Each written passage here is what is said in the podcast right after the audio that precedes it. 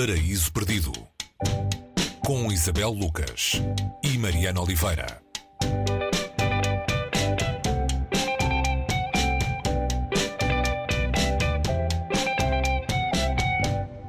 Hoje no Paris Perdido encontramos, ou tentamos, uh, a honra perdida de Katharina Blum. O autor é Heinrich Böll. Foi Nobel da Literatura em 1972. Este livro foi publicado em 74. É a Alemanha do pós-Segunda Guerra que está aqui em jogo, uh, até porque o autor teve uma experiência como soldado e isso marcou profundamente. Quem é Catarina Blum e porquê é que tem a sua honra de ser defendida? Olá, Mariana. É, falaste, estavas a falar de datas e estava-me a lembrar que muitas vezes diz-se que depois de vencer um Nobel, uh, o autor dificilmente escreve uma, uma grande obra. Uh, olha, aqui está um exemplo de que. Alguém que não, não, sofreu a maldição. Não, não teve essa mal, não foi vítima dessa maldição. Não é? este, li, este livro tem sido muito adaptado tanto ao teatro quanto ao cinema e é um livro difícil de catalogar, como o próprio, o próprio Heinrich Böll escreve aqui no pós-fácil, um, quando desafia o, o, o, leitor, ou potencial leitor, a não lhe chamar um, um, romance, pelo menos não, não é um romance de terroristas, como alguém hum. chegou a indiciar, ele chama-lhe um panfleto disfarçado de narrativa, um escrito polémico. O que é que está aqui em causa? Perguntavas tu quem é a Catherine Blum.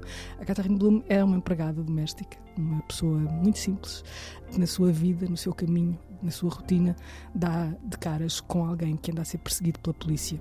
Esse acaso leva ao romance, estamos aqui num, diante de uma, de uma história de amor, e Catarina uh, ajuda o apaixonado a fugir e dá-lhe um sítio de fuga com um código para entrar. A partir daqui entra em ação os jornais.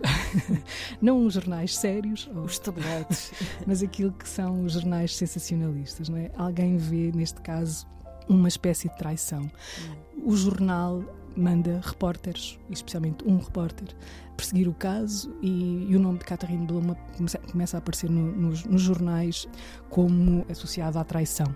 Há aqui uh, a difamação, a honra, a procura da verdade, o que é que pode fazer uma, uma, uma meia-verdade na vida de alguém, uh, e isto leva-nos para, para o subtítulo do, do romance, porque ele chama-lhe também um relato. Romance que não se chama romance. Sim, aliás, a, a, a primeira frase do, do livro é esta. Para o relato que segue, existem algumas fontes acessórias e três fontes principais. Portanto, depois vamos continuar por aí fora e entramos num, num, num, misto de narrativa, num misto de ensaio, sobretudo naquilo que, no confronto de muitos aspectos que nos fazem perceber como é fácil uma meia-verdade condenar alguém e levar alguém a um ato mais desesperado. Portanto, e falava eu que o, título, o subtítulo uh, do livro é A Honra de Catarina Blum ou como a violência pode surgir e onde pode conduzir.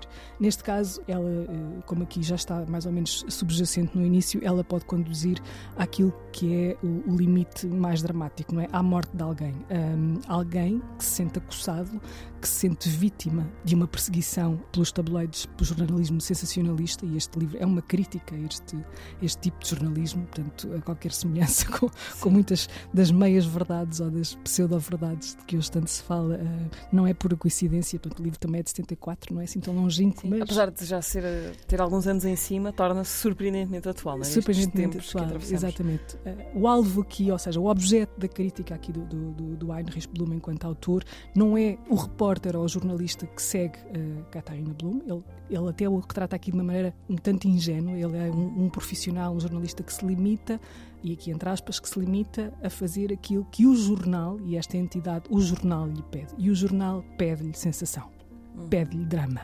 Portanto, é esta, este círculo uh, maligno que alimenta uh, este, este livro do Heinrich Boll, que não é um livro muito volumoso, mas é que muito é um, magrinho. É muito magrinho. Uh, tendo em conta a substância, é magrinho. Heinrich Boll ganhou o Nobel, mas não é um nome que soa muito familiar, pelo menos aqui nestes, por estes dias. Devia. Uh, se, calhar, uh, se calhar devíamos conhecê-lo um bocadinho melhor, mas há tanta gente para conhecer, não é? Dizer, dizer que ele foi contemporâneo de alguém como Gunther Grass, por exemplo, uh, esse é um nome muito mais conhecido, que partilharam experiências, que pertenceram a um grupo que escreveu sobre aquilo chamados os despojos da Segunda Guerra Mundial e queriam de alguma maneira resgatar a honra da Alemanha uh, em relação ao, que sucedeu nessa altura uh, e, e, que a Alemanha assumisse a sua quarta parte de responsabilidades. Portanto, eram, eram escritores que tinham aqui um, um papel uh, de, de, de, ativismo quase, né, no sentido mais político e este, este, este livro casa nesse, nesse, nesse registro, mas, mas quando se fala de Gunter Grass Uh, ele é certamente muito mais conhecido do que Heinrich Boll, provavelmente também porque não será, não será um autor tão enigmático, digamos assim. O Boll não, não, não vai tão direto ao assunto, faz, faz muito mais jogos que pedem uma atenção do leitor de outra maneira. A Honra Perdida de Catarina Blum, de Heinrich Böll, edição da Cavalo de Ferro, tradução de Paulo Rego, não confundir com a pintora.